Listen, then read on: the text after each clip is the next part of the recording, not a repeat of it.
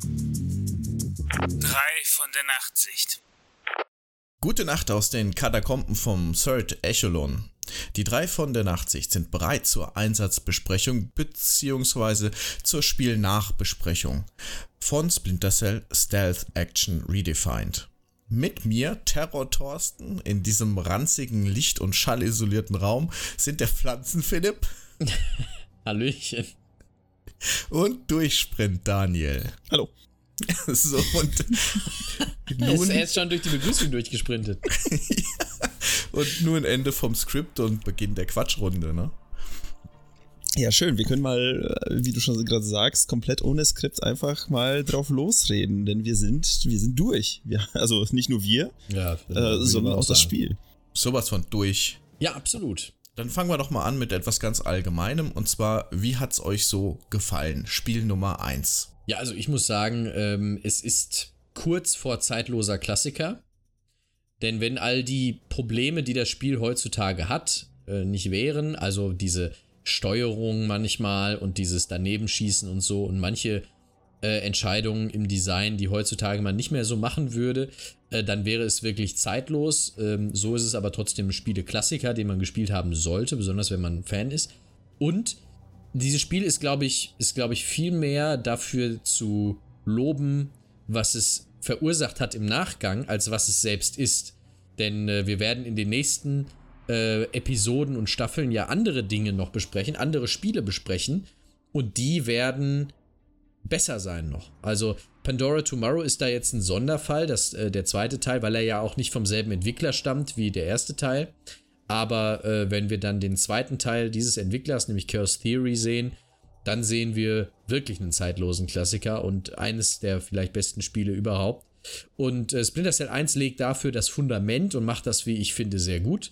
Und äh, ist deshalb, wie ich finde, immer einen Durchlauf wert. Und jedes Jahr wird da auch fast einer von gemacht von mir. Ich würde mich quasi dem anschließen, was du gesagt hast. Und äh, speziell quasi auf den letzten Punkt, den du gesagt hast, dieses jedes Mal ein Durchlauf, darauf würde ich gerne eingehen, weil bei mir ist es so, ich habe dieses Spiel vor Jahren irgendwann mal gespielt und dann vor, weiß ich nicht, vor paar Jahren dann nochmal reingeworfen und dann nochmal reingeworfen. Und bei mir ist es wie so eine Sinuswelle an Zufriedenheit mit diesem Spiel. Und zwar nicht nur innerhalb der Levels quasi, also innerhalb eines Durchlaufes, sondern auch generell von Jahr zu Jahr gefällt es mir mal mehr, mal weniger. Das ist ziemlich, ziemlich interessant. Ich hatte bevor wir ähm, die, überhaupt dieses Konzept dieses Podcasts in irgendeiner Art und Weise ähm, ja, uns überlegt haben, habe ich es irgendwann mal durchgespielt und habe mir parallel Notizen gemacht. Einfach so für die Zukunft, weil ich ganz genau wusste, irgendwann mal wird der Zeitpunkt kommen, wo ich mit meinen Notizen um die Ecke kommen muss. Diese Notizen habe ich tatsächlich so in den ersten zwei Levels noch rausgeholt und danach haben wir gemerkt, dass wir gespielt haben, dass wir äh, ja, dass wir, dass wir immer, wie sagt man, immer mehr von diesem Spiel mitgenommen wurden. Also nicht nur äh, storymäßig, sondern auch sehr gameplay-technisch. Äh, in, auch in beide Richtungen. Es gibt, ne? es gibt mitgenommen in, in zwei Richtungen, wollte ich gerade sagen. Genau. Äh, speziell hier wie ich bereits sagte, ist es dieses, mal gefällt mir das Spiel mehr, mal gefällt mir es weniger. Also ich habe das letzte oder vor, vor Jahren, als ich es mal durchgespielt hatte, ich hatte es in Erinnerung, dass es ein sehr, sehr gutes und sehr einfaches Spiel war. Ne? Dann habe ich es irgendwann mal vor ein paar Jahren nochmal oder vor, vor zwei Jahren oder sowas nochmal reingelegt und ich hatte echt die Probleme und mich hat, also ich, ich, Philipp, ich weiß nicht, ob du dich vielleicht erinnerst, ich hatte dich irgendwann mal angeschrieben, habe gesagt, ey, ich habe Splinter Cell 1 nochmal durchgespielt. Ich dachte immer, es ist ein zeitloser Klassiker. Ich sagte immer, das ist das beste Spiel in diesem Genre. Und dann habe ich es gespielt und es war nicht so, zumindest nicht nach diesem Durchlauf. Ich kann mich nicht daran erinnern, aber wir, wir teilen das ja. Ja, das ist, das ist so, ich, ich finde es so schön, weil das ist ein echt ein tolles Spiel und ich glaube, je in was für einer Verfassung und mit welcher, äh, mit welchem Engagement man an das Spiel rangeht, äh, desto mehr oder weniger gefällt es einem. Ne? Weil zum Beispiel jetzt in diesem Durch, Durchlauf, den wir zusammen gemacht haben, ne? nicht nur wir drei, sondern auch mit der Community, die, ich nenne es jetzt äh, beim Namen, die Community, die wir so ein bisschen erschaffen haben, die paar Leute, die sich unseren Agentenleben angeschlossen haben. Äh, mit euch haben wir das durchgespielt und da gab es sehr, sehr viele Stellen, die, die ich wie die Pest gehasst habe aber es hat nichtsdestotrotz als ein Ganzes sehr, sehr viel Spaß gemacht. Und das ist halt, äh, halt so ein persönliches Erlebnis, finde ich, weil ein Spiel, heutzutage, wenn ich ein Spiel anmache, ein neues Spiel, ich spiele es durch und in den seltensten Fällen denke ich in ein paar Jahren nochmal dran und sage, ja, jetzt nochmal durchspielen. Ne? Aber Splinter Cell, da ist irgendwas, das zieht mich immer wieder hin. Und ich weiß nicht, was es ist, aber es ist, es ist, es ist eine tolle Sache. Ja, tolle Sache finde ich auch. Vor allen Dingen, weil ihr habt mich da ja so ein bisschen hingezogen zu diesem Splinter Cell. Ähm, vorher habe ich eigentlich alles gemieden, wo Tom Clancy drauf stand, weil ich habe nie so wirklich einen Link dazu gehabt. Aber als es ausgeschrieben wurde, hey, ihr sucht noch jemanden, der da mitmacht, dachte ich mir, hey, ich kenne es nicht, aber ich würde echt mal anfangen mit der ganzen Sache. Und so bin ich ja auch da reingerutscht, auch in den Podcast und überhaupt mal in die Splinter Cell Welt reingekommen.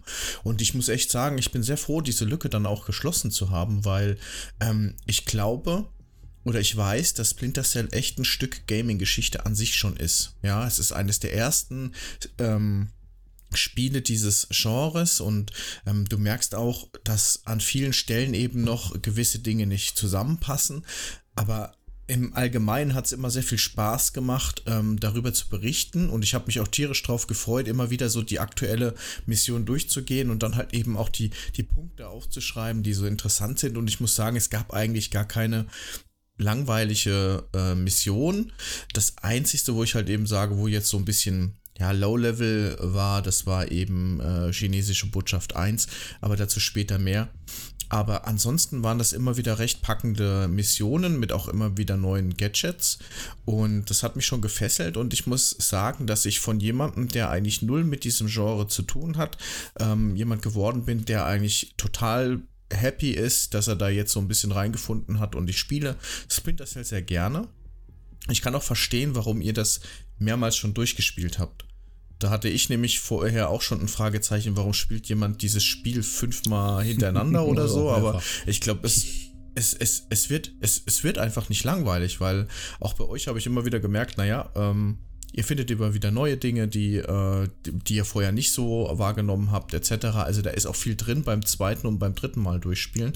Und auch wenn es vielleicht nicht mehr die neueste Grafik ist, macht es trotzdem tierisch Spaß, ja. Also ich bin Feuer und Flamme für Sam Fisher und ich freue mich schon auf das nächste Game, ja. Da kann ich vielleicht noch was ergänzen. Und zwar ähm, dazu, dass du gesagt hast, man erkennt immer wieder was Neues. Und das ist ja gerade etwas, was Splinter Cell auch vor allem in den nächsten Teilen dann ausmachen wird, ähm, dass es nämlich nicht den einen Weg gibt, das Spiel abzuschließen. Es gibt immer Möglichkeiten, mal nach links und rechts zu schauen. Das ist jetzt bei Splinter Cell 1 relativ limitiert.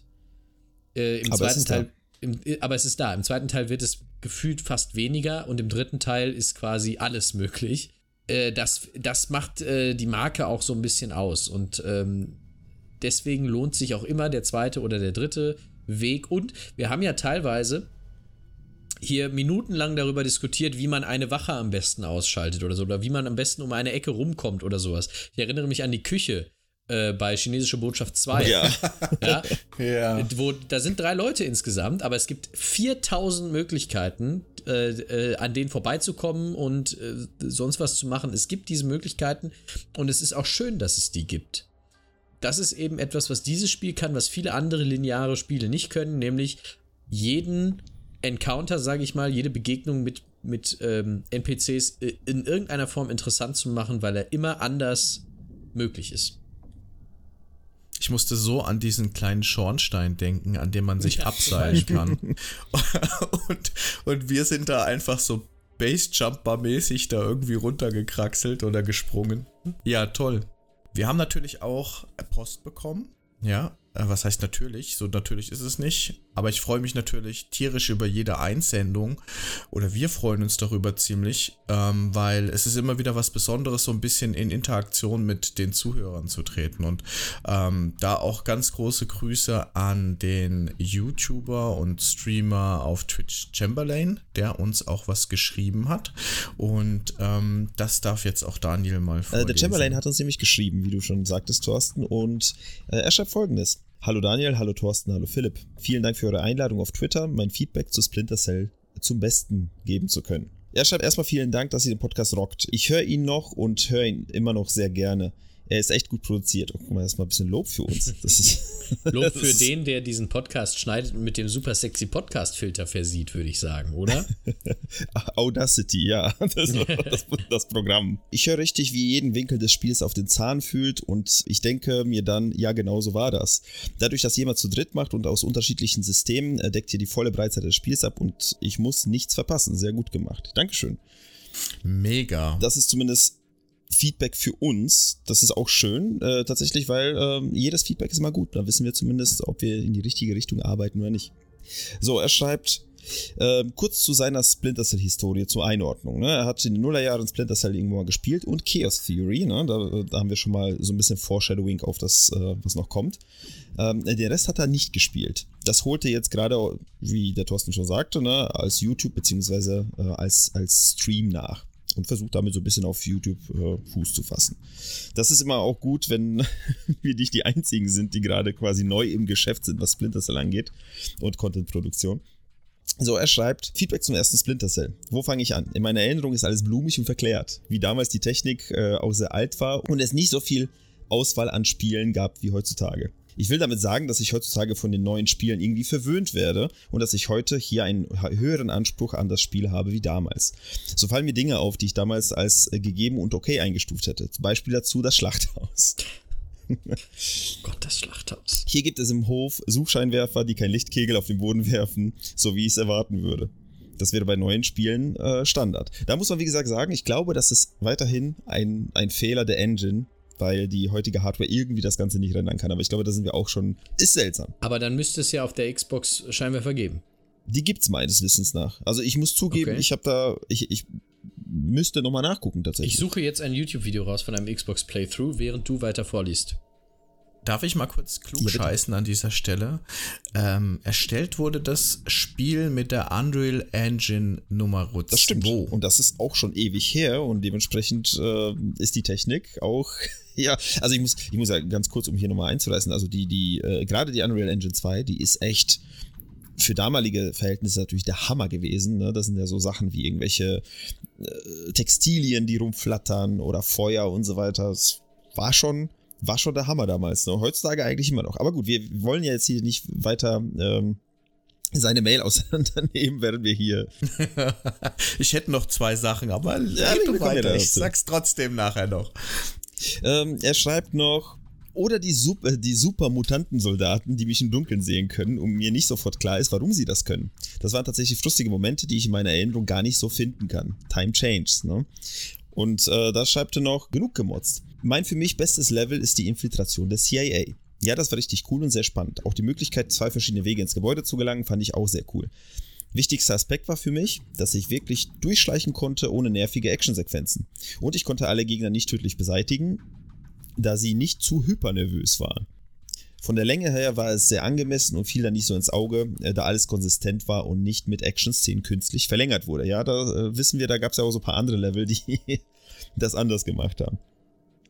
Er schreibt noch weiterhin, muss ich echt sagen, dass Splinter Cell gut gealtert ist, von der Grafik her und äh, die man sich immer noch sehr gerne anschauen kann und von der Gürteltaschenanimation beim Laufen nicht genug kriegen kann. Die, die gute Gürteltaschenanimation. Ich verstehe genau, was er meint, tatsächlich, und ich finde sie auch gut. Soundmäßig ist alles atmosphärisch super und ich kann mich dann komplett ins Spielgeschehen einfühlen. Die Steuerung funktioniert, wie sie soll und ich komme damit gut zurecht. Er ist äh, aktuell, äh, Zeitpunkt der Aufnahme, um jetzt hier mal äh, so ein bisschen äh, das einordnen zu können. Ich habe heute seine Videos nachgeholt, tatsächlich, die er als Stream gemacht hat und er ist gerade quasi 30 Sekunden vom Ende vom Schlachthaus. Und ich bin sehr, sehr gespannt, wie er darauf reagiert. Liebe Grüße hier ähm, an den Vergangenheits-Chamberlain, der gerade im Schlachthaus verzweifelt, vielleicht. ähm, er schreibt noch, ich bin auf, den, auf die letzten Level noch sehr gespannt und freue mich riesig darauf, die nächsten Streams anzugehen und dann anschließend euren Podcast zu hören äh, und mich akustisch dem Spielgeschehen zu reflektieren. Die Büchse der Pandora möchte ich auch gerne öffnen und bin gespannt, was der zweite Teil zu bieten hat. Sehr schönes Wort. Ah, finde ich auch gut. Mega. Also es wäre cool, wenn wir irgendwie so auf einem Level vielleicht spielen würden. Dann könnte er immer wieder so seine Sicht nochmal mit reinbringen. Dann hätten wir quasi einen Mitstreiter. Weiterhin meinte Daniel, dass wir gerne zusammen was machen könnten und ich bin offen und neugierig darauf, was wir zusammen machen können. Probieren schadet nicht. Auf jeden Fall ist es für euch da draußen schon mal eine gute Sache, wenn ihr nämlich Splinter Cell nicht spielen wollt oder nicht spielen könnt, dann könnt ihr dem Chamberlain zuschauen und dann wisst ihr auch genau, worum es geht, äh, worüber wir hier reden. Im Übrigen, ich habe die Live-Recherche beendet und tatsächlich gibt es auf der Xbox Scheinwerfer, also Kegel.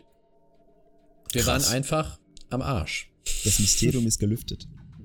Kurze Unterbrechung vom Daniel aus der Zukunft. Ich bin gerade im Schnitt und mich erreichte soeben eine Nachricht vom Chamberlain und siehe da, er hat herausgefunden, wie man die Lichtkegel und Schatten bei Splinter Cell 1 fixen kann auf dem PC. Das heißt, wenn ihr jetzt nachspielen wollen würdet und nochmal von vorne spielt und generell diese ganzen Missionen nochmal spielen wollt, wo es Lichtkegel hätte geben müssen, es gibt eine Möglichkeit, das zu reparieren und äh, dann kriegt ihr keine supermutanten Special Forces, die irgendwie im Dunkeln gucken können, sondern wirklich das, ja, perfekte Splinter Cell Erlebnis. Mehr dazu auf jeden Fall bei uns in den Show Notes und äh, ja, wir werden euch dahin führen, wo es diesen Fix und diese Lösung gibt. Naja, und jetzt erstmal zurück zum Podcast. Bis gleich. Der Chamberlain schreibt noch, ich hoffe, ihr könnt mein Feedback gebrauchen und bedanke mich schon mal dafür, dass, ihr, dass ich meinen Senf dazugeben darf. Ich wünsche euch noch einen guten Wochenstart und bleibt bitte gesund. Ist es der Wochenstart für uns eigentlich? Ja, auch. Bestimmt. Es ist immer Wochenstart. Du, ich habe Urlaub. Für mich ist gerade jeder Tag ein Wochenstart. Wir sehen uns, hören uns und schreiben uns. Liebe Grüße, euer Chamberlain. Vielen lieben Dank für diese Mail. Jetzt, die haben wir jetzt ein bisschen länger äh, ja, vorgelesen, als tatsächlich sie vom Umfang war. Aber ich finde, jedes Feedback sollte man sich nochmal schön auf die Zunge zergehen lassen. Auf jeden Wie Fall. gesagt, ist eine, ist eine tolle Sache. Und wie gesagt, schaut bei ihm gerne rein. Äh, und wer weiß, was die Zukunft so bringt. Vielleicht werden wir ja zusammen in die Büchse der Pandora schauen. Genau, und was ich, was mir jetzt gerade einfällt, wir machen das ja eh ohne Skript. Ähm, was mir einfällt ist, wir haben ja auch ähm, vom Feedback her, ich meine, mit der letzten Mission auch ein Feedback per WhatsApp sogar bekommen. Sogar zwei. Das stimmt, das stimmt. Wir haben so einiges an Feedback bekommen. Also nicht nur das WhatsApp-Ding, wir haben da, davor hatten wir unseren Superschleicher, der äh, ja auch erfolgreich Passagen über Stealth hat und äh, Leute ausgeschaltet hat auf den, auf den witzigsten Weisen tatsächlich. Ähm, wie gesagt, es, es haben sich so viele Leute hier bei uns angeschlichen quasi. Ich, ich denke mal, es, es schadet nicht, ein, ein schönes, großes, vielen lieben Dank an euch alle zu geben. Einfach, weil ohne euch wäre das einfach nur ein, ja, wir gucken mal, wo wir hingehen und äh, welchen Weg wir gewählt haben, Podcast. Und so ist es so ein bisschen, ein kleines bisschen Community-Podcast. Danke. Danke. Ähm, ich hatte ja noch einen Punkt, wo äh, der Philipp gesagt hatte, verschiedene Wege bei Splinter Cell. Ne? Später wird's sp später wird's ein bisschen äh, gegabelter, nenne ich es jetzt mal. Aber bei, gerade bei Splinter Cell 1 und gerade bei Schlachthof, ne? Ähm, wir haben ja, ihr erinnert euch, wir hatten ja das Minenfeld, äh, welches wir äh, ja besucht haben. Der, der Thorsten hat da eine, eine bombige Überraschung erlebt, aber nicht an seinem eigenen Leibe, sondern an dem Leibe einer, einer Wache. Stimmt. Äh, der, der Philipp hat sich da irgendwie versucht, äh, an den, an den, äh, ja, an den Scheinwerfern, die keine Kegel ge geschmissen haben, vorbeizuschleichen und hat dann, glaube ich, du hast dich, glaube ich, durchgeschossen, ne? Ich habe mich durchgequicksaved. Oder durchgequicksaved, ja, das ist ja noch besser. Und Bei mir, bei mir war es ja so, dass ich da irgendwie ähm, auch die Wachen ausgeschaltet habe und dann bin ich irgendwo an, an irgendwelchen Ecken geklettert. Ne? Also es sind schon drei Wege, alleine drei Wege, die wir da gemacht haben. Ne? Ich habe jetzt, wie gesagt, dem, dem Chamberlain habe ich zugeguckt, wie er es gespielt hat. Lustigerweise hat er einen äh, ich nenne es mal Glitch gefunden. Da gibt es da so eine kleine Mauer, die irgendwie hochgeklettert ist und dann ist er mit so einem halben Wandsprung irgendwie noch weiter hochgeklettert. Der hätte theoretisch den halben Schlachthof überspringen können, wenn er wüsste, wo er hin muss. Und das ist, äh, das weiß er noch nicht, weil er das quasi, er hat das dann in Anführungsstrichen abgebrochen äh, und ist dann den richtigen Weg gegangen. Fand ich aber sehr lustig, weil es gibt so viele Wege theoretisch, wie man dieses Spiel auch wirklich auseinanderpflügen kann. Ne? Also deswegen, äh, viele Wege führen zum Ziel oder nach Rom oder wo auch immer hin. Und äh, ich hoffe, wir haben hier und da den einen oder anderen Weg auf jeden Fall äh, ja, gut gewählt. Ich hoffe auch. Und ähm, die Wege, die wir gewählt haben, äh, haben sich ja auch so ein bisschen niedergeschlagen in unserer alles äh, überragenden Superschleichskala.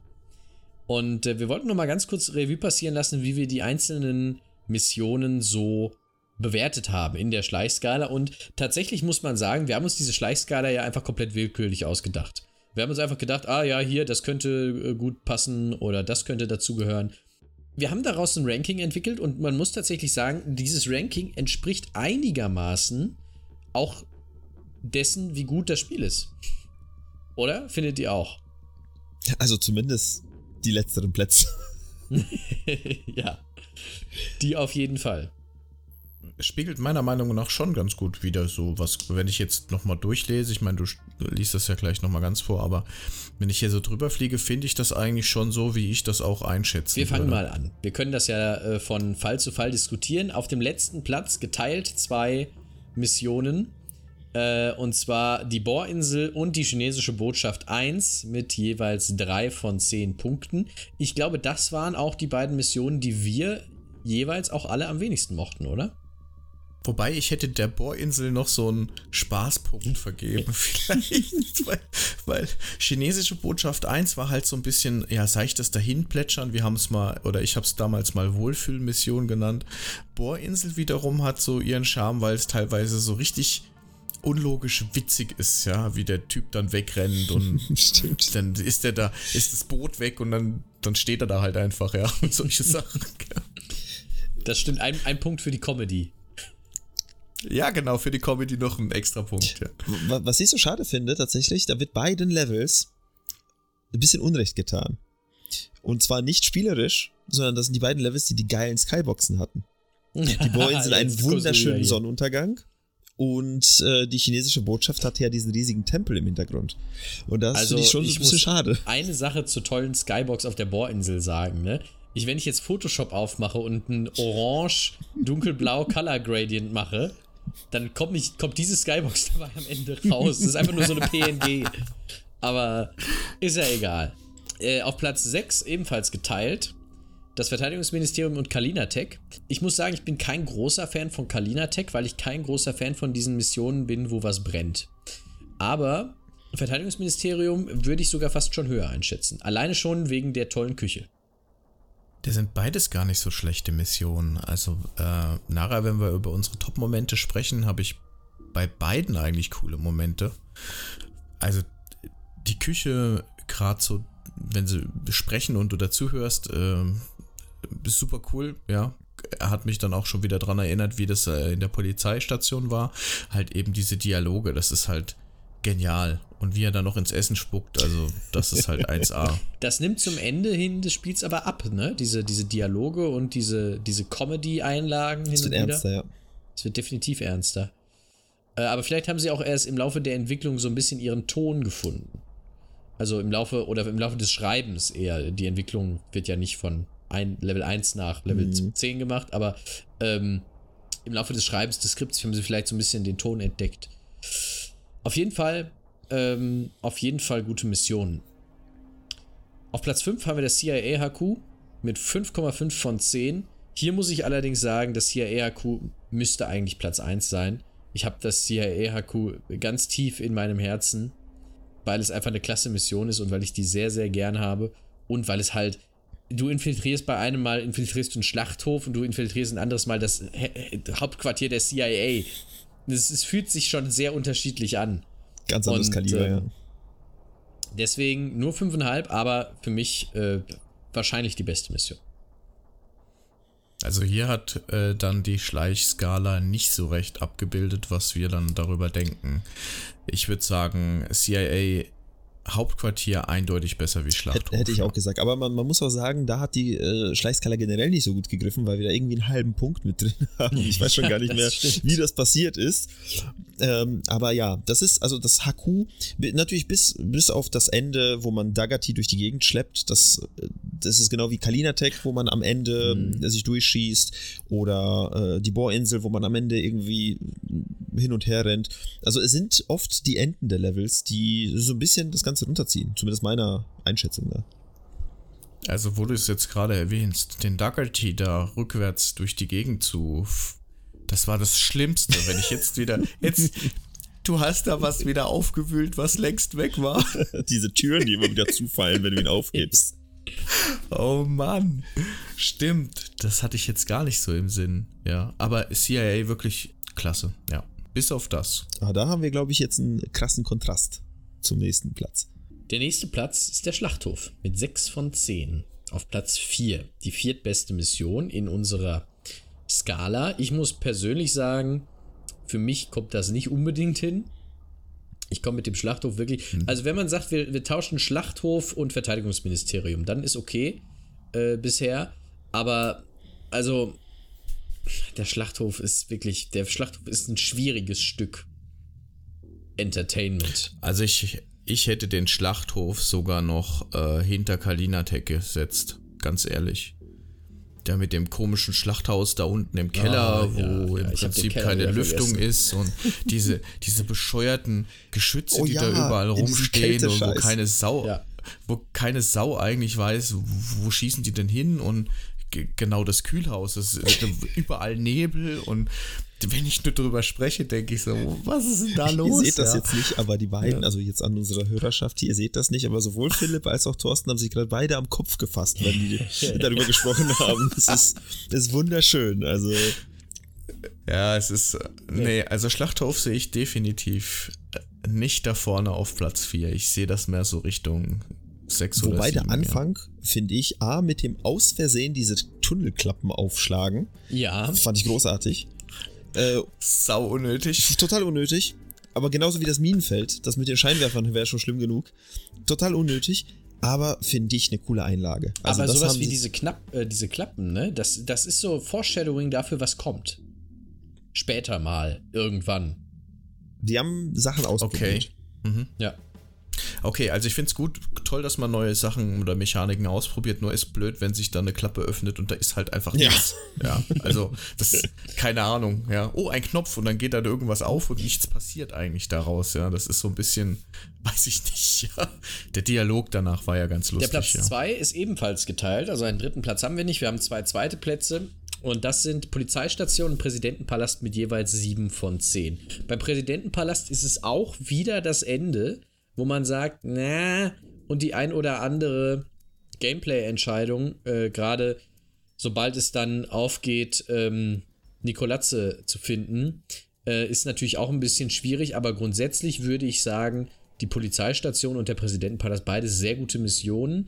Die Polizeistation, muss ich sagen, auch mit einer der besten Missionen für mich, weil auch dieser Kontrast, du gehst, du bist erst draußen unterwegs, dann kommt dieser tolle Dialog da mit diesem besoffenen dann gehst du rein, äh, siehst du dich drin um, dann kommt der nächste tolle Dialog und dann äh, klaust du Polizisten, die im komplett pechschwarzen Zimmer äh, arbeiten, äh, irgendwas hinterm Rücken weg. Also äh, äh, die Mission hat schon wirklich, hat schon wirklich was ganz Besonderes und ich finde, sie hat so eine gewisse Banalität, die, die, wie ich finde, ganz gut passt. So, du bist nicht irgendwo am, am wichtigsten Ort der Welt, sondern du bist in einer Polizeistation in Tiflis wo eigentlich keiner irgendwie was Besonderes äh, ein Aufhebens drum macht. Aber in dem Fall ist es halt besonders wichtig, auch in der Polizeistation in Tiflis zu sein.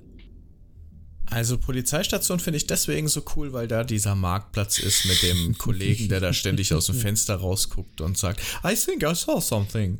Ja, also das würde ich schon, das äh, wird eine ewige Erinnerung bleiben im Endeffekt. Und äh, ich ich glaube, ich würde sogar die Polizeistation ein bisschen höher werten als den Präsidentenpalast. Der Präsidentenpalast war meiner Meinung nach etwas too much. Ja, von allem irgendwie. Was der Präsidentenpalast macht, was die Polizeistation nicht macht, ist unnötig komplizierte Sachen einzubringen. Das stimmt.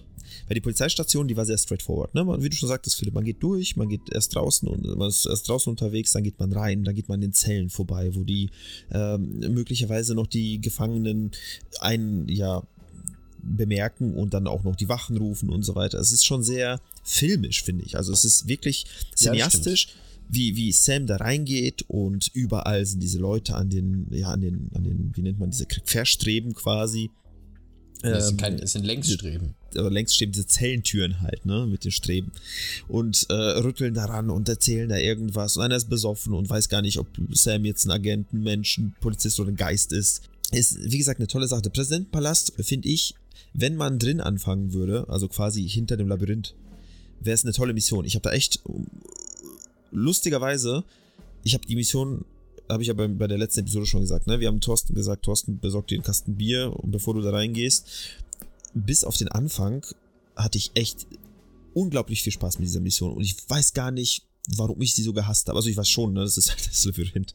Aber ähm, es, die ist echt eine tolle Mission, ist echt gut durchdacht, finde ich, äh, was da später passiert. Ja, es ist ein bisschen Abfragen von von, ähm, von, von, von Spielmechaniken, die vorher kaum bis gar nicht benutzt worden sind, aber die Spannung steigt mit jedem Raum. Von daher ist echt, also vielleicht sogar mit der Polizeistation mein Favorit im Gegenteil oder im Gegensatz zu dem eigentlichen Platz 1, den zumindest die Superschleichskala hier rausgespuckt hat. Und die Superschleichskala hat, wer aufmerksam zugehört hat, wird es wissen, chinesische Botschaft Teil 2 ausgespuckt mit 8 von 10 korrekten Antworten auf der Schleichskala, was echt extrem viel ist. Äh, die chinesische Botschaft Teil 2. Ich habe gerade auch schon über einen Moment aus äh, dieser Mission gesprochen, nämlich die Küche. Den allerersten Raum der Mission, das Restaurant. Dann kommt der tolle Informant auf dem Dach, der einfach nur sich hinstellt, während er, wenn er geht. Und äh, dann endet es mit Kong Fei Rong äh, mit, der, der, mit der Flasche, was auch immer Tanzt. er da hat. Äh, das ist eine völlig, völlig skurrile Mission, aber diese Mission hat natürlich auch etwas, worüber ihr beide euch sogar sehr aufgeregt habt, was mich etwas wundert, äh, dass es so weit vorne ist, nämlich äh, die tollen äh, Nummernblöcke mit Wärmesicht. Dazu werde ich im Nachhinein gleich noch was erzählen. Also, das da, ich, ich, ich habe viel drüber nachgedacht seit dieser Mission. das ist auf jeden Fall unser Platz 1. Und natürlich gibt es für jeden von uns auch noch ein paar besondere, sage ich mal, Schätze, die das Spiel hervorgebracht hat. Und wir hatten im Vorfeld, sage ich mal, eine klitzekleine Arbeit und zwar uns Gedanken zu machen, äh, was so die Top 3 Momente waren in dem Spiel, weder schlecht noch gut oder ähm, besonders gut, besonders schlecht, wie auch immer, was halt eben auffällig war. Und ähm, da hat jeder jetzt ein bisschen was äh, reingeschrieben. Ich habe es noch nicht ganz durchgelesen, aber vielleicht machen wir der Reihe nach. Oder bin ich ja dran, ne? Also zumindest laut unserer, ja. laut unserer Liste. Ja, bei mir ähm, bei mir ist äh, das, das Wort, was vorne dran steht, ist toll. Toll im Sinne von, da ist tatsächlich eine Stelle, die ich extrem gut fand. Und zwar den Anfang von der CIA-Haku, äh, von, von dem CIA-Haku. Da war ja zu Beginn irgendwie habe ich ja sogar im Podcast, glaube ich, erwähnt, dass ich nicht aufgepasst habe. Ich habe das Spiel geladen und habe da irgendwie noch parallel was gemacht am Handy. Keine Ahnung, ich glaube, ich habe mit euch beiden geschrieben. Und dann gehe ich ins Spiel rein und dann sagt mir das Spiel, ja, äh, Sam, dein Timer ist abgelaufen, dein Zeitfenster, um in das äh, Hauptquartier reinzukommen, ist ausgelaufen. So. Und ich dachte mir so, hm, okay, Spiel, warum lädst du nicht nochmal neu, wenn ich nicht in das Haku wieder reinkomme oder generell reinkomme? Und es hat sich herausgestellt, es gab einen zweiten Eingang in das ganze Gebäude. Und nach all den Jahren äh, Splinter Cell, die ich gespielt hatte, hat mich das so überrascht, so positiv überrascht, dass ich wirklich, ich habe gestrahlt vor Freude in dem Moment, dass mir dieses Spiel noch einen zweiten Weg gezeigt hat, wie man in das Gebäude reinkommt, obwohl der eigentliche Weg quasi durch diese ganzen äh, Wirbeldinger, hätte ich jetzt beinahe gesagt, durch diese ganze Lüftungsanlage und dann später an dieser einen einzelnen Wache, die auf so einen komischen äh, auf so einen komischen, ich weiß nicht, wie man das nennt, so eine, so eine, so eine Betonbrücke äh, drüber gelaufen ist, die auf so einen einzelnen Stuhl immer da sich irgendwie positioniert und sitzt. Es ist eine meiner Lieblingsstellen, die habe ich in diesem Durch Durchlauf nicht gespielt. Also ich habe es tatsächlich verpasst. Dadurch, dass ich eine neue Stelle entdeckt habe, einen neuen Weg entdeckt habe. Und das hat mich echt wirklich, wirklich, wirklich gefreut. Das ist meine, Daniel, meine Stelle. Daniel, jeder hat eine zweite Chance verdient. Ja. Lustige Szene für mich war im Verteidigungsministerium äh, eine Abstellkammer. Und zwar auf zweiter Ebene. Da fährt man mit dem Fahrstuhl hoch. Und dann ist direkt neben dem Aufzug ist eine Abstellkammer. Und ähm, es ist, glaube ich, so getriggert, dass ja, du wenige Sekunden, nachdem du da aus dem Aufzug rauskommst, dann auch zwei Wachen oder sowas äh, unterwegs sind und äh, da musst du dann weg. Und ich bin in diese Abstellkammer reingeflüchtet und will die Tür zumachen, mach aber nur das Licht an. das erste Mal tot, ja. Da sind die natürlich gekommen, haben mich gesehen und ich habe diese Stelle, glaube ich, zwei, dreimal machen müssen, weil jedes Mal statt Tür zu habe ich das Licht angemacht und habe jedes Mal gesagt, hallo, hier bin ich.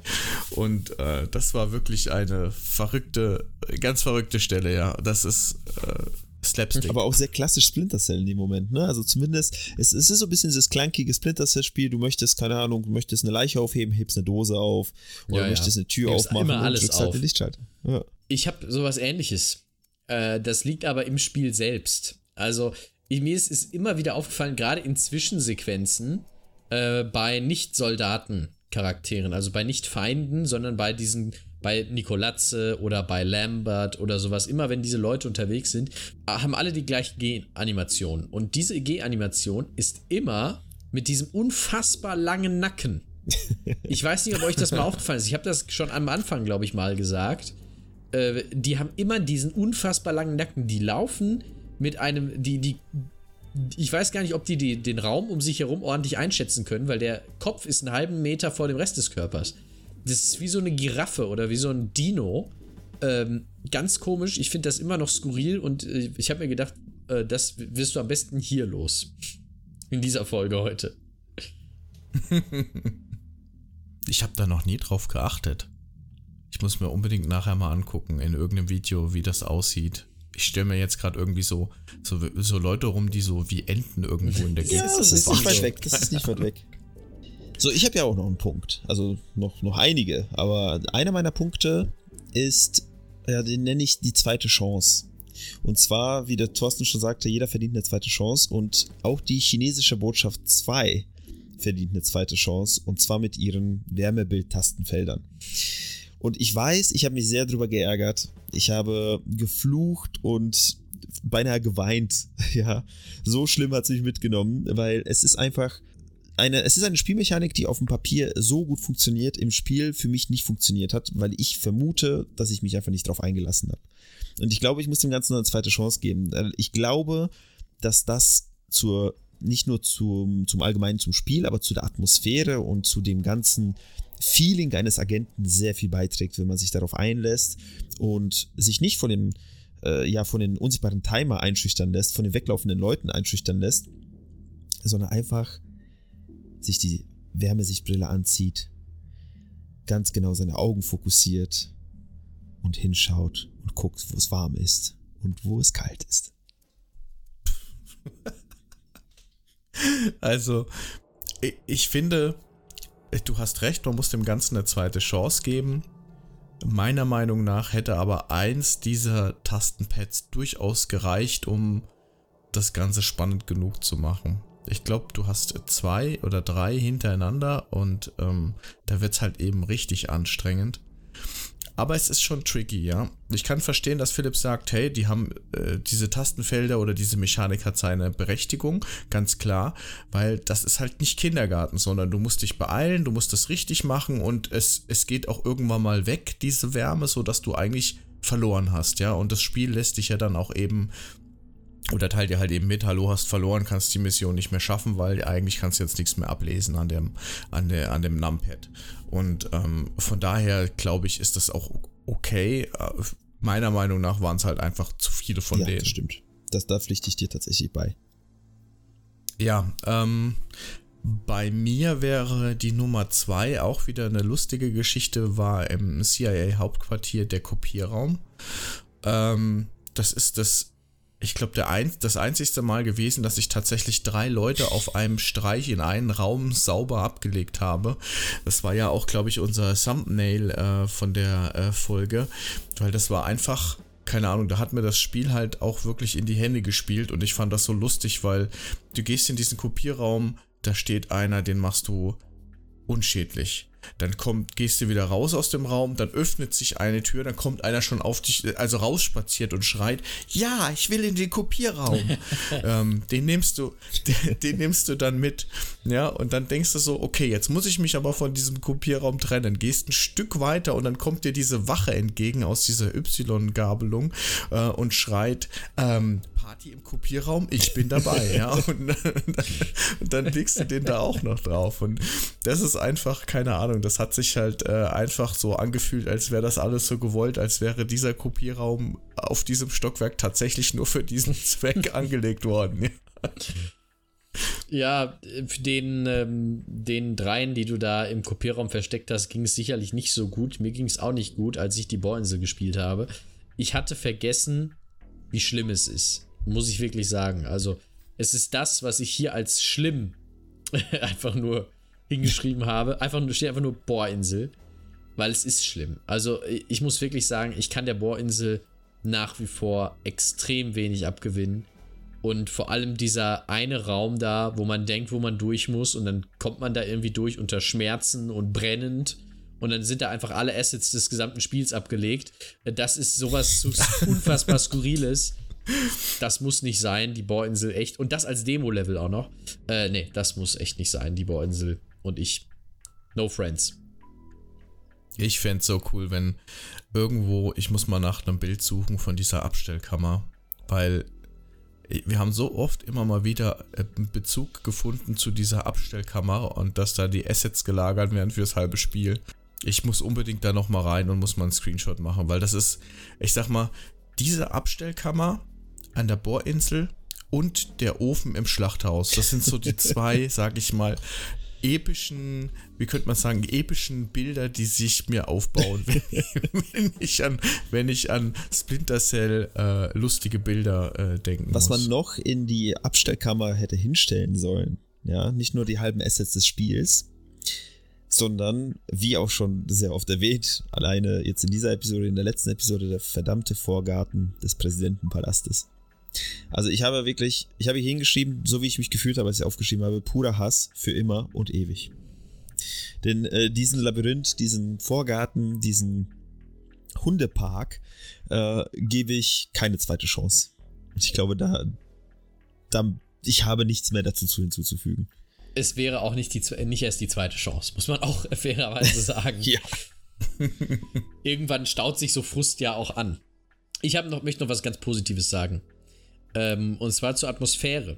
Denn das ist, finde ich, eine der Stärken dieses Spiels. Äh, was ich ja auch hervorgehoben habe, zum Beispiel im CIA-HQ, habe ich das ja schon mal gesagt, dass ich bei dieser Videoanalyse die Atmosphäre super fand, dass die Leute da an dieses Video analysieren und so. Du kannst dir denken, oh, so ist das wirklich und du schleichst dann dahinterher. Es ist nicht wirklich so, dass die Computer da zwei Meter weg von der Wand stehen, warum auch, aber äh, es ist wirklich so, dass es, dass es spannend ist, dass es Atmosphäre hat und das hat es in den aller, allermeisten Momenten, wenn nicht gerade irgendwas Bescheuertes passiert, dann, dann funktioniert das tatsächlich herausragend gut. Das wollte ich nochmal als Stärke so sagen, weil wir darüber noch, glaube ich, wenig gesprochen haben. Wie fühlt es sich an? Fühlt man, wie fühlt man sich als Agent? Und ich find, fühle mich sehr als Agent äh, wenn ich da so ähm, langschleiche. Kann ich nur beipflichten. Also es gibt tatsächlich ganz, ganz viele Situationen, wo man ja in seiner Rolle dann auch aufgeht und auch da ein bisschen ja sich packen lässt, auf jeden Fall. Gerade auch die die Musik, die teilweise im Hintergrund spielt, da äh, wird schon viel gemacht. Das merkst du so offensichtlich gar nicht, aber da passiert halt viel im Hintergrund, was, was dich beeinflusst. Und ähm, das ist halt eben die tolle Atmosphäre, die da teilweise dann äh, auch wirklich gut produziert Und auch wird. die Lichtstimmung tatsächlich. Auch wenn das so halb sinnvoll ist, wenn da überall Lichter aus sind in den ganzen Gängen und so weiter und äh, auch wie in der Polizeistation, wo die Leute einfach in dunklen Räumchen sitzen. Aber ganz ehrlich, ich sitze auch manchmal vor meinem Bildschirm in einem dunklen Raum und wer hier so ein Sam Fisher hier neben mir, ich hätte das auch nicht gemerkt. Von daher, äh, wir loben sehr schön das CIA-HQ. Also man, man merkt, dass unser, unser Favorit aus der Schleichskala, also unser Favorit, den wir nicht in der Schleichskala da wiedergefunden haben, wo wir eigentlich wiederfinden würden oder wollen würden, so rum, finden wir hier wieder, habe ich das Gefühl. Ja, ein bisschen schon. Mhm. Ja. Eine bescheuerte Situation hatte ich noch, die ich erwähnen will. Ich hatte ganz viele blöde Situationen, klar. Aber ich glaube, so ziemlich der Gipfel des Ganzen war in Kalinatek, wo ich noch ähm, erzählt habe, ich bin da einfach durch diese Gänge durchgerannt, die gebrannt haben und hinter mir sind die Minen einfach explodiert und das ist ja alles mit Timer.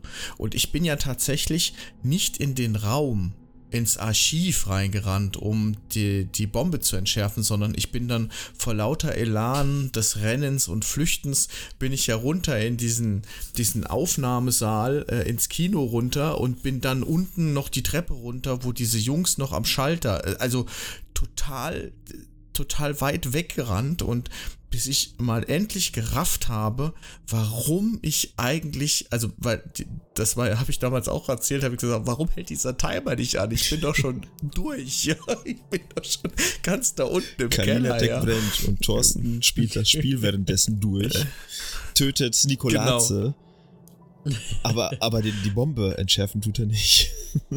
nee, Bombe, Bombe ist nicht so mein Ding. Ja, und dann ähm, auf den Trichter gekommen, dass da ja noch so ein Archiv ist, was auch noch dick und fett draufsteht an der Tür. Also eigentlich für Idioten und noch so, dass du dran vorbeiläufst und drauf guckst.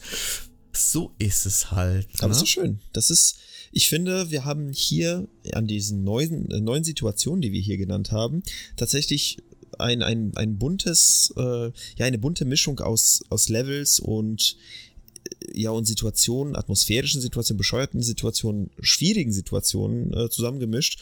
Quasi wie so eine, wie so eine äh, Tüte am Kiosk. Ähm, Oh, eine man- gemischte Tüte, ey. Genau, Jetzt so eine gemischte Tüte, voller Splinter Cell. Und äh, ja, man sieht, dass das Spiel halt nicht nur ein ich schleiche mich durch und töte alle oder ich schleiche mich durch und töte nicht alle ähm, ist, sondern dass es halt sehr, sehr viel mehr bietet als nur ein, ja, das, was das Genre eigentlich sagt, ne, Stealth Action Redefined, ja, ist zwar der Untertitel, und aber man denkt sich, ja, ist wieder so ein Schleichspiel. Aber wieder so ein Schleichspiel heißt nicht, dass es nur ein Schleichspiel ist, sondern viel, viel mehr als das. Ich finde, das ist ein schönes, äh, ein schöner Satz, um zum Ende des Teils des Spiels zu kommen. Wenn das ein deutscher Satz war, den ich jetzt gerade gesagt habe. Ich bin mir da nicht so ganz sicher. Ich glaube nicht so ganz. Ich überlege gerade auch, wie so man da, wie man aus diesem Satz noch A Deutsch und B eine Überleitung machen kann. Aber das macht doch Mut für die Zukunft. Ja, ich wollte jetzt sagen, wir, wir kommen mit diesem Satz aus dem Thema raus, aber wir gehen gleichzeitig in etwas anderes rein. Aber das ist auch okay, wie du es gesagt hast. Oder wir machen etwas auf, aber die, die, die Büchse der Pandora haben wir auch schon dreimal aufgemacht, das können wir nicht nochmal bringen. machen einfach einen schlechten Schnitt und sagen dann, so, jetzt Staffel 2 kommt. Aber es ist so. Äh, Staffel 2 kommt, wir werden äh, Splinter Cell Pandora Tomorrow spielen. Äh, das werden wir im nächsten Jahr machen und äh, dann werden wir uns äh, durch dieses Spiel durcharbeiten. Wie viele Missionen hat das denn eigentlich nochmal? Ich habe es jetzt gerade gar nicht auf dem Schirm. Es sind, glaube ich, mehr. Es sind acht Missionen. Oh, das ist ja weniger. Ohne Training. Also das, das Training ist hier nicht ausgekoppelt wie das Training. Das, darüber haben wir eigentlich so gut wie gar nicht gesprochen. Darüber haben wir, glaube ich, in der allerersten Episode so fünf Minuten drauf äh, ja, Auf vernichtet quasi. Ja. Ähm, da, da, es gibt kein Training in Splinter Cell Pandora Tomorrow, aber es gibt acht Missionen. Das heißt, wir sind sogar ein bisschen, ein bisschen kürzer unterwegs. Aber ich glaube, inhaltstechnisch wird es doch ein ganz anderes Kaliber. Sind denn die Missionen länger oder Die sind kürzer? anders, würde ich sagen. Ja, sie sind anders, das würde ich auch sagen. Es ist eine andere Art. Es ist Anderes- aber, ich, ich habe das Gefühl, also mit, äh, mit Pandora Tomorrow werden wir etwas linearer, aber dafür storytechnisch ein bisschen breiter aufgestellt sein. Und auch, ich sag mal so, ohne, ohne viel vorwegzunehmen, wir hatten ja schon ein paar, äh, wie, wie haben wir sie genannt? Die One-Hit-Wonder. Ja. Die wird es ja auch geben. Und da sind aber so Sachen, die sind nicht so, hey, ich schieße jetzt eben ein Oberlicht auf. Oh, was für eine tolle Spielmechanik. Sondern, Thorsten, mal wieder, um dir so ein bisschen kleines Foreshadowing zu machen. Du wirst dich ein Leben lang an mindestens eine Situation aus diesem Spiel erinnern, weil du das in einem anderen Spiel nicht wiederfinden wirst. Das ist richtig. Okay. Was das denn? Ich dir nicht. Wir fahren Okay, zwar, wir fahren zwar geradewegs drauf zu ähm, mit äh, der zweiten Staffel, aber das wird noch ein bisschen dauern. Das ist richtig. Also, aber jetzt mal die Frage, wie kriegt denn jeder mit, dass die Staffel 2 beginnt? Ach, gut, dass du fragst, Thorsten. Sehr gerne, Daniel. Hilfe, wo bin ich denn hier? Ja. ähm, ja, nee, das ist tatsächlich eine sehr gute Frage. Ne? Äh, Die meisten, die uns gefunden haben, die bei uns im Podcast zugehört haben, haben uns ja über Social Media gefunden. Sei es Twitter, sei es Facebook. Was anderes haben wir nicht. Ähm, Facebook und Twitter, da sind wir ja meistens zu finden und äh, ja, reagieren ja immer fleißig auf eure auf eure Nachrichten und auf eure äh, ja, Verlinkungen und ähnliches. Und dementsprechend werden wir da auch unsere, ja, unsere Daten, nenne ich es jetzt einfach mal, veröffentlichen, wann wir starten mit der zweiten Staffel mit Pandora Tomorrow, wann es losgeht, was wir da speziell machen, denn wir haben uns vielleicht noch ein paar neue Sachen überlegt, äh, über die wir vielleicht noch ganz gut sprechen werden, vielleicht auch nicht, mal gucken. Und ähm, ja, wir haben äh, da auf jeden Fall, oder beziehungsweise ihr könnt uns dort finden. Und ihr werdet dort auch erfahren, wann es weitergeht. Und ich denke mal, wir werden hier in dem Feed, wo ihr uns gerade hört, werden wir so ein kleines Mini Hallo, wir sind bald wieder da Episödchen nochmal hochladen, um nochmal ein bisschen Stimmung zu machen für das neue Spiel. Bevor das alles aber die Realität wird, müssen wir natürlich erstmal ganz zum Ende kommen mit Splinter Cell 1, denn Splinter Cell 1 bringt ja noch verschiedene Bonusmissionen mit. Und diese Bonusmissionen, die wollen wir gemeinsam mit euch durchspielen. Und zwar möchten wir einen Stream machen. Wir wollen das live zusammen alle, allerseits spielen. Und ähm, damit diese, ich glaube, es sind drei Bonusmissionen, die wir, die wir spielen können, äh, hinter uns bringen. Da sind einige spannende äh, Geschichten dabei, einige spannende Sachen dabei und auch einige sehr, sehr gute Missionen, auch teilweise sehr lang. Also äh, wir freuen uns drauf und wir sagen euch Bescheid, äh, wann es damit losgeht. Auch das erfahrt ihr über die Social-Media-Kanäle, die der Daniel gerade genannt hat. Auf jeden Fall ist es eine super spannende Sache, weil wer noch nicht so richtig das Gesicht zu der Stimme hat, der wird dann natürlich im Stream sehen, wer wir sind und natürlich dann auch die Bewegung dahinter und vielleicht auch entdecken, dass der eine oder andere permanent mit den Händen vielleicht irgendwie rumfuchtelt oder irgendwas anderes, keine Ahnung, oder einen schicken Oder Bart alle hat oder anhaben, damit man uns nicht erkennt. Also, also einen, Stick, einen, einen, Sticken, einen schicken Bart hat hier keiner, so. Mir ist auch gerade eben erst aufgefallen, wir haben ja alle einen Bart, Aber keinen schicken. aber keinen schicken. Wir haben alle den gleichen, Vielleicht wir hat, teilen uns den. ja. Vielleicht bis dahin hat einer einen schicken. Oder ein Schinken.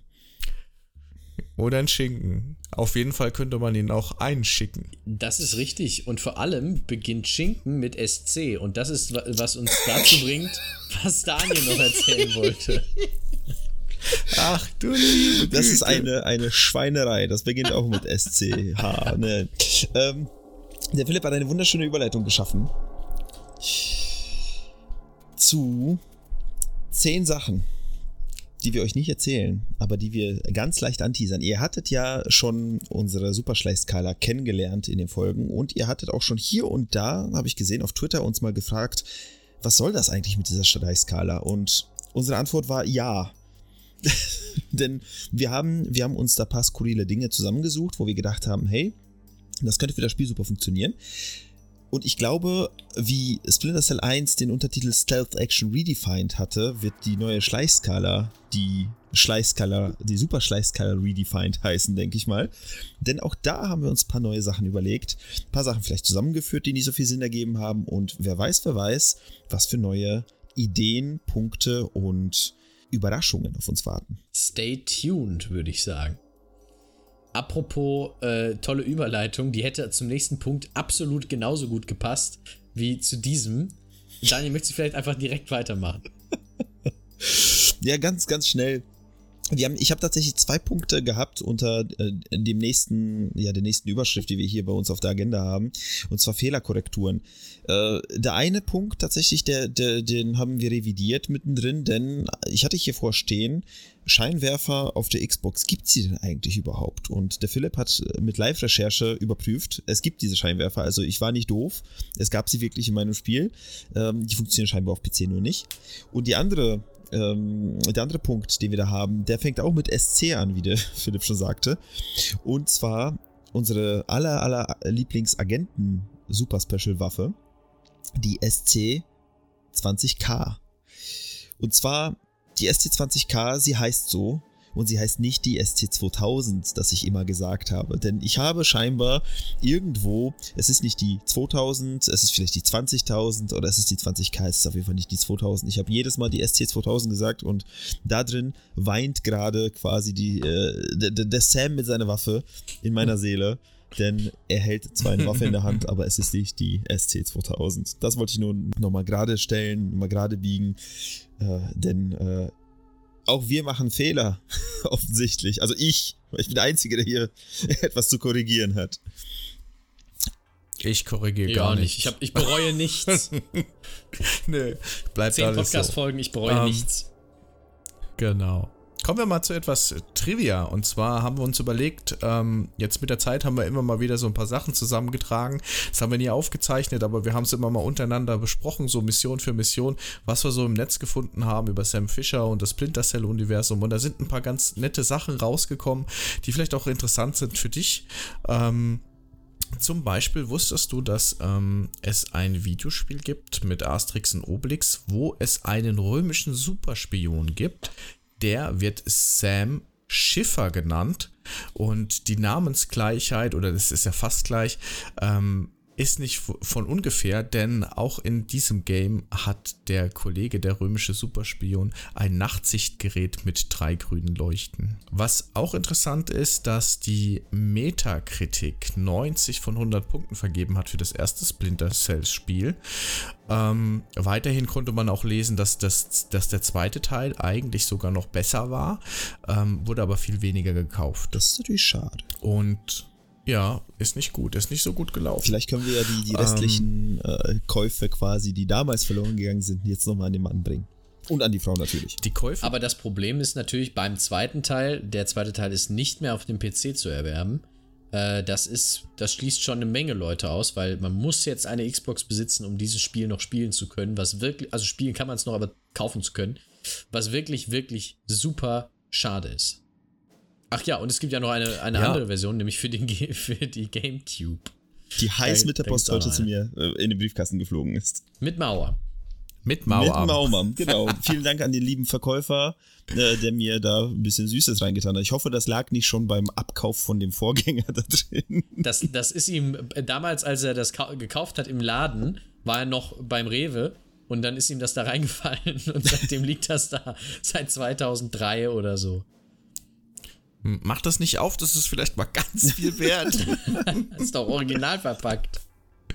Genau, ist doch original Mauerarm von äh, 1999. Nein, ähm, nochmal ein bisschen andere Fun Facts und zwar äh, kannte ich Tom Clancy nicht. Ich habe vorhin erwähnt, alles wo Tom Clancy drauf stand, habe ich äh, gemieden, ja. Jetzt habe ich mal gelesen, was hat denn der eigentlich gemacht? Das war ja ein Buchautor, und ähm, der war bekannt für seine Thriller-Krimis. Aber interessant ist, dass er Miteigentümer ähm, von einem Baseball-Team ist, und zwar den Baltimore Orioles. Und ähm, da habe ich quasi mit Tom Clancy schon eine kleine Verbindung, weil ich habe in Baltimore schon im Stadion gesessen, oh. in der Arena und habe den Baltimore Orioles an, äh, zugeguckt.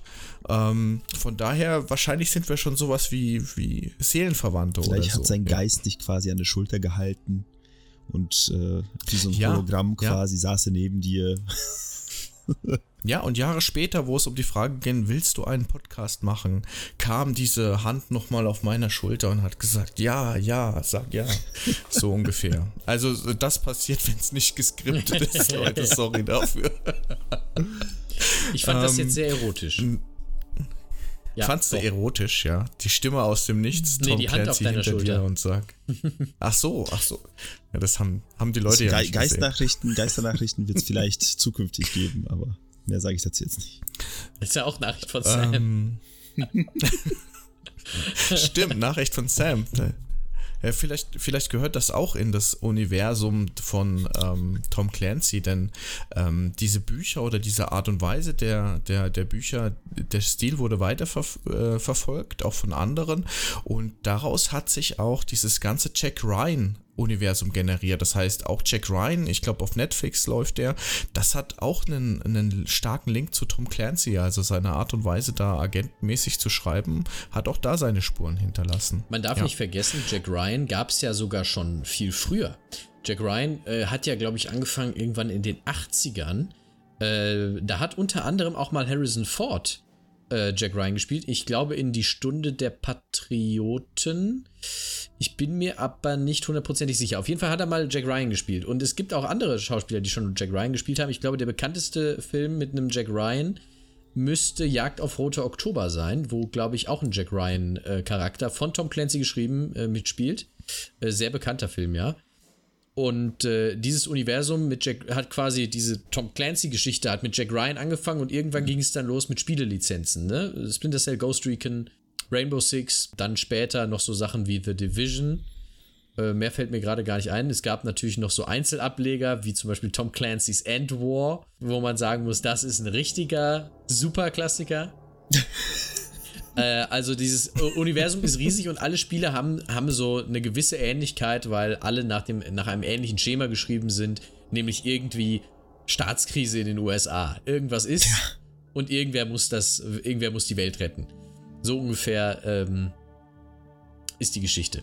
Auch da werden wir, glaube ich, spätestens, ich glaube sogar in Pandora Tomorrow, werden wir Links zu anderen äh, Spielen in dem Universum schaffen. Denn ich glaube, das wir werden sogar, ohne jetzt viel zu spoilern, mit Ghost Recon. Ich glaube, die Ghosts kommen, ja. Eine Verbindung schaffen. Aber gut, wir werden, wir werden sehen. Wir werden sehen. Wir, wir, dürfen, ich muss eine Sache, weil ich da ne, immer eine Lanze für brechen muss. Wir dürfen natürlich Tom Clancy's Hawks nicht vergessen. Natürlich nicht. Äh, was nach wie vor eins meiner Lieblings-Tom Clancy-Spiele ist. Auch wenn es um Flugzeuge, Bomben und Raketen geht. Das ist ja erstmal egal. Darum geht es in anderen äh, Splinter Cell-Teilen auch teilweise. Ja, aber Tom Clancy scheint ja ein echtes äh, Schweizer Taschenmesser so für, Agent, für die Agentenwelt zu sein. Also da ist ja alles dabei im Potpourri. Ja. Und ähm, es ist wohl auch 2012 ein Film in Planung gewesen. Ähm, dann hat man lange nichts gehört und 2015 sollte nochmal das Drehbuch neu geschrieben werden. Und naja, der Rest, da weiß ich nicht mehr drüber. Mehr steht auch auf Wikipedia. Da, da habe ich tatsächlich vor nicht langer Zeit, äh, oder er hat auch schon ein paar, oh Gott, vor nicht langer Zeit, wir haben fast 2012, wo wir das hier aufnehmen. Äh, nein, wir nein, haben fast 2022. Fast 2022. und ich glaube, 2018 hieß es, okay, es kommt jetzt doch der Film mit Tom Hardy als Sam Fisher wo ich äh, die Besetzung sehr, sehr gut fände, aber ich glaube, auch da ist nichts draus geworden und oder wurde nach hinten geschoben. Also man bleibe gespannt. Es kommt um das nochmal kurz, wenn wir schon bei filmischen Universen unterwegs sind, es kommt eine Netflix-Anime-Cartoon-Serie über Splinter Cell. Was keine Sau interessiert, muss ich auch mal ehrlich sein. Ja und nein tatsächlich. Also ich hoffe, Netflix nimmt dieselben Ressourcen in die Hand, die ähm, Netflix ähm, genommen hat, um Castlevania zu machen. Weil dafür muss ich zum Beispiel, muss ich eine Lanze brechen. Äh, denn Castlevania war sehr, sehr gut gemacht. Und wenn sie nur ein bisschen davon, nur einen Bruchteil dieser Ressourcen nehmen und dieses, dieses Konzeptes und das auf Splinter Cell umbiegen können, könnte das sehr gut werden. Apropos Sam und Adaptionen, es gibt, vielleicht habt ihr schon gesehen, unser Cover des, des Podcasts. Ihr seht ja so einen Sam, der da irgendwie sitzt und mit jemandem spricht. Das ist ja eine Szene, die man im Spiel ja nicht so sieht. Ne? Man hat ja hier und da Szenen von Sam, wie er in irgendwelchen komischen Posen in Zwischensequenzen auftaucht, wie auf Fischerbooten oder auf der Couch äh, oder ähnliches. Fischerboot liegt doch nah. Fischerboot liegt sehr nah, ja. Aber nein, das, diese eine, äh, dieses eine Cover, was wir da haben, ich weiß nicht, ob ihr euch schon mal in die Bonus-Features von Splinter Cell 1 verrannt habt. Da gibt es nämlich unter anderem das Making-of mit Michael Ironside als äh, ja, die Stimme von Sam, wie er das alles einspricht und die Programmierer, wie sie da machen. Und es gibt ein Interview mit Sam persönlich wie er dort sitzt und interviewt wird, wie er in diesem Spiel sich selbst gespielt hat. Äh, es ist super bescheuert. Äh, das gibt's auf YouTube, das äh, packen wir mal in die Show Notes, da kann sich jeder das einmal selbst angucken. Es ist großartig. Also es ist einfach ein Video, äh, wo, wie gesagt, eine Spielfigur darüber erzählt, wie sie als Hauptdarsteller in einem Spiel agiert hatte. Sowas gab's, glaube ich, noch nie davor und noch nie danach.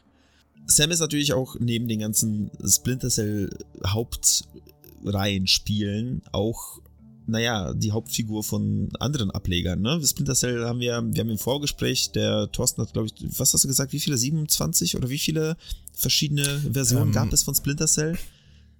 Also im einen äh, Wikipedia-Artikel habe ich 21 verschiedene Plattformen jetzt gezählt. Ähm, aber man muss sagen, PlayStation 2 und PlayStation 3 ist dann auch genau. einzeln gesehen. Aber 21 Stück habe ich jetzt äh, mal durchgezählt. Ist eine ganze Menge. Und da stechen zwei ganz besonders raus. Und zwar Game Boy Advance und Java. Und mit Java meine ich nicht die Insel, mit Java meine ich nicht den Kaffee, ähm, sondern tatsächlich dieses alte Betriebssystem äh, von, ja, von alten Handys. Denn da gab es auch ein Spiel und wie gesagt, das Game Boy Advance Spiel, das sind zwei Spiele, zwei Ports tatsächlich von der Kampagne von Splinter Cell 1 in 2D als ein, jetzt nicht ein Jump'n'Run, aber schon ein von links nach rechts Rennen, Spring und, naja, Schleichspiel. welches ja, die, die beiden Spiele haben einen ganz besonderen Charme. Ne? Diese Spiele enden aber auch ganz anders. Ich habe mir so ein bisschen reingeguckt. Gespielt habe ich es vor Jahren, zumindest auf dem GBA. Äh, aber es gibt zum Beispiel eine, eine der letzten Missionen auf dem Game Boy Advance, ist, wie Sam mit einem Snipergewehr einen Hubschrauber zerschießt. Also das haben wir so nicht kennengelernt. Das, das erinnert mich eher an Mission Impossible auf dem Nintendo 64. Äh, sowas gab es da in die Richtung. Aber da hat man hat sich ein bisschen äh, das Ganze ein bisschen actionreicher gemacht auf einer Plattform, wo ich eigentlich Action eher weniger erwarten würde. Ich auch. Du hast jetzt als nächsten Punkt noch was mit Chemikalien stehen. Ich habe jetzt schon im Vorfeld gerätselt, was für Chemikalien? Es gibt eine Sache, die ich noch unbedingt verwursten wollte. Die Chemikalien, das, die Wurst würde ich nicht essen. das wäre schon eklig irgendwie. Naja, die, die, die Chemiewurst tatsächlich ist ziemlich interessant, denn ihr erinnert euch an Splinter Cell Hauptquartier. Äh, Splinter Cell Hauptquartier. Willkommen hier im Splinter Cell Hauptquartier. ähm, ihr erinnert euch doch an das, an das CIA Hauptquartier. Und ihr erinnert euch, wo wir Dagati über die Schulter geschwungen haben und vor geschlossenen Türen standen, ganz, ganz oft. Daran erinnert ihr euch definitiv. Ja, klar. Und ja. zum Ende hin äh, trampeln wir so einen Pfad runter und kommen zu einem Transporter, wo zwei Agenten von Third Echelon stehen und eine Wache von dem CIA-Hauptquartier. Und es wird ja im Vorfeld gesagt, Sam, lass dich nicht sehen. Denn die Leute dürfen da ja eigentlich sein, also wir dürften da eigentlich sein, aber nicht in vollen Kampfanzug mit einem äh, CIA-Agenten auf der Schulter. Denn äh, das ist vielleicht nicht so gern gesehen, wenn die NSA die CIA ausspioniert. Und während wir uns da anschleichen, steht diese Wache von dem CIA-Hauptquartier und unterhält sich mit unseren Agenten. Und diese Wache fragt unsere Agenten, womit betäubt ihr eigentlich immer diese Leute? Womit betäubt ihr denn diese Leute, damit sie euch immer die Wahrheit sagen? Und da wird über ein Wahrheitsserum gesprochen. Äh, es ist, eine, ist, eine, ist ein kurzes Gespräch, worüber man stolpern kann, wenn man so ein bisschen aufpasst, wenn man von ein bisschen langsamer unterwegs ist und nicht sofort alle umhaut. Und und du sagst uns jetzt, wo wir die kaufen Exakt. Können. Nein, tue ich nicht. Ähm, wir denn haben es geht Link in der Beschreibung. genau. wer selbst mal Leute betäuben möchte. Ich habe, ich habe tatsächlich mal ein bisschen gegoogelt, weil es fällt nämlich ähm, das Wort Barbibu, Entschuldigung, Barbiturate. Und ich weiß nicht, was Barbiturate sind. Das habe ich nämlich gegoogelt und es sind irgendwelche Salze und irgendwelche Teile von irgendwelchen Säuren. Und hier steht, äh, so, ein, so ein ganz kleiner Absatz. In der Regel haben sie eine dämpfende Wirkung auf das Zentralnervensystem. Sie werden ab dem frühs, äh, frühen 20. Jahrhundert für viele Jahrzehnte als der Inbegriff des Schlafmittels gehandelt. Und ähm, die sind aufgrund äh, unerwünschter Nebenwirkungen in Deutschland und der Schweiz seit 92 als Schlafmittel nicht mehr zugelassen. Oh. Also haben die scheinbar irgendwelche, irgendwelches Zeug benutzt, welches äh, zumindest bei uns im deutschsprachigen Raum verboten ist, ähm, um irgendwelche Leute zu betäuben und sie zu Wahrheit äh, oder zu, zu Wahrheit sprechen, ja, gebracht. Frechheit. Wundert uns das? Frechheit, sage ich da nur. In dem, in dem Satz, äh, beziehungsweise in dem äh, in der Zwischensektion, nicht Zwischensektion, sondern im Gespräch fällt noch, es gibt kein Wahrheitsserum, aber diese Leute sind so betäubt, dass sie am nächsten Tag oder später, ein paar Stunden später aufwachen und sagen, äh, ja, scheiße, jetzt habe ich euch ja alles erzählt, weil ich habe ja das Wahrheitsserum bekommen. Und die, ah. dann sagt man denen so, ja, ja, genau, du hast uns alles erzählt. Und dann erzählen die das doch mal. Das ist quasi deren, äh, ja, deren Herangehensweise an diese ganzen Verhöre. Ich fand das einfach nur sehr interessant, weil normalerweise in dem Spiel gibt es zwar immer solche, äh, ja, solche, sag mal, kleinere äh, Hinweise äh, auf, auf auf echte Sachen, ne? wie zum Beispiel diese, diese, dieser Tempel in Myanmar oder so viele verschiedene Sachen, ne? so viele verschiedene Sachen, die irgendwie vorgefallen sind in der echten Welt oder Sachen, die man halt in der echten Welt benutzen könnte. Und da ist eben dieses, wie gesagt, dass die Barbi diese Barbituare, Barbiturate, ähm, die halt benutzt werden. Ne? Es gibt auch noch irgendwie äh, es, es, fällt noch speziell irgendeine Chemikalie, die gegen Schlafmangel und so weiter ver verwendet wird. Ne? Also solche Geschichten, sowas gibt es halt, also wenn man genau aufpasst, kann man vielleicht selbst auch ein Agent werden. Leute betäuben. Ja. Leute, was macht man jetzt? Wir sind fertig. Wir sind fertig. Super. wir haben es tatsächlich geschafft. Wir sind durch mit Splinter Cell 1. Wir haben jede Mission im Detail besprochen. Wir haben das Spiel im Detail besprochen. Jetzt fehlen nur noch die Bonusfolgen und äh, wann es die gibt. Äh, nicht die Bonusfolgen, die Bonusmissionen natürlich. Und wann es die gibt, äh, das erfahrt ihr auf unseren sozialen Medien. Und äh, ja, was bleibt uns noch zu sagen? Eigentlich nur vielen Dank fürs Zuhören und bis zum nächsten Mal. Vielen Dank. Vielen lieben Dank. Und das Wichtigste nicht zu vergessen, eine wunderschöne gute Nacht. Gute Nacht. Gute Nacht.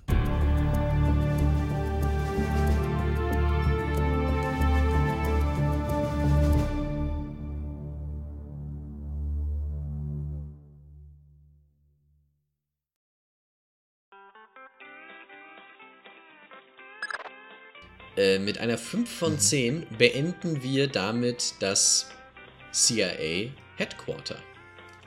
Thomas, Thomas. Call me Thorsten. Äh, wieso sage ich denn Thomas? Äh, Thorsten. Und nachdem Fischer die Leichen von den Agenten Blaustein und Madison in den tieflischen Polizeistationen gefunden hat, führte deren Spur zu einem Söldner namens Grenko. Als dieser sich im gregorianischen... Ach, fuck. Nochmal. Paar hundert Jetzt- Jahre Unterschied. Ja. Gute Nacht an alle Splinter Cell Freunde, Oldschool Gamer und Podcast Enthusiasten. Die drei von der Nachtschicht sind wieder am Mikro und heißen dich zur heutigen Mission willkommen. Wir nehmen euch mit, heute schon zum fünften Mal und schauen mal, was in der Dunkelheit lauert. Heute das Kalinatech Gebäude. Mit dabei unsere zwei Luftschla äh, Luftschlangeninspektoren. Ich muss auch ganz ehrlich sagen, ich habe mich gerade kurz gefühlt, als würde hier gleich der Autoscooter losfahren. War schon bereit, sozusagen. Dass es gleich äh macht und es geht los. Okay, ich Außerdem kann, hast ich du noch Nachtschicht mal, gesagt übrigens. Ich kann noch. Äh, ja, okay, dann mache ich jetzt noch mal neu. Nachdem Fischer die Leichen von den Agenten Blaustein und Madison in der Polizeistation von Tiflis fand, führten deren Spur zu einem Söldner namens Grenko.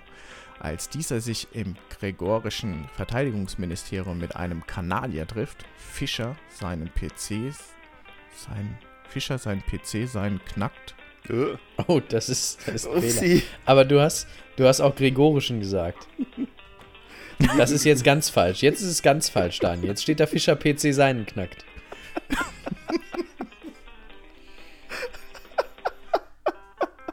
Was ist das überhaupt für ein Satz? Warte mal, ich ändere das mal. Ja, warte mal, bitte. Ich, ohne Scheiß, ich kann kein Deutsch heute. Ich weine. Sie haben einen neuen Auftrag. Wir haben da Gamer. Ne, Moment, ich kann nicht lesen. Toller Start. Wir haben da Gamer. Scheiße. Wir machen die ganzen Karten kaputt.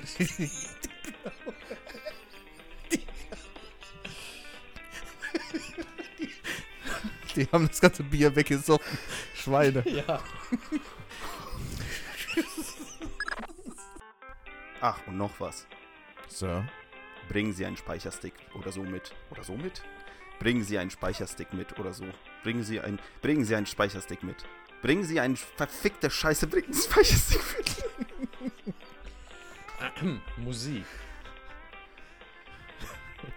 La la la la la la la la. La la la la la la la la. Die drei von der Nachtsicht sind da. Dein Splinter Cell Podcast zum Mitmachen und Genießen. Für alle Gamer, Nostalgiker und Splinter Cell Freunde. Jetzt, Anno 16.0. Der, der neue Whopper.